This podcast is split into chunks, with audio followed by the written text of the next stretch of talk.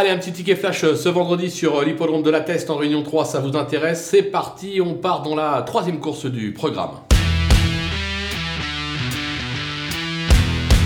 Dans cette épreuve, euh, peu de partants. On va donc tenter le numéro 5, Ometrus, qui cherche sa course cette année. Trois tentatives, trois accessites à la clé. C'est un cheval qui n'a jamais déçu. Limite inconnu, on aimerait bien qu'il repasse le poteau en tête. Maintenant, on peut faire confiance à Jean-Claude Rouget et Jean-Bernard Ekem, un tandem qui fait feu de tout bois, notamment en province, pour cette fois-ci passer le poteau en tête. Il peut y avoir 4 contre 1. On le joue gagnant simplement.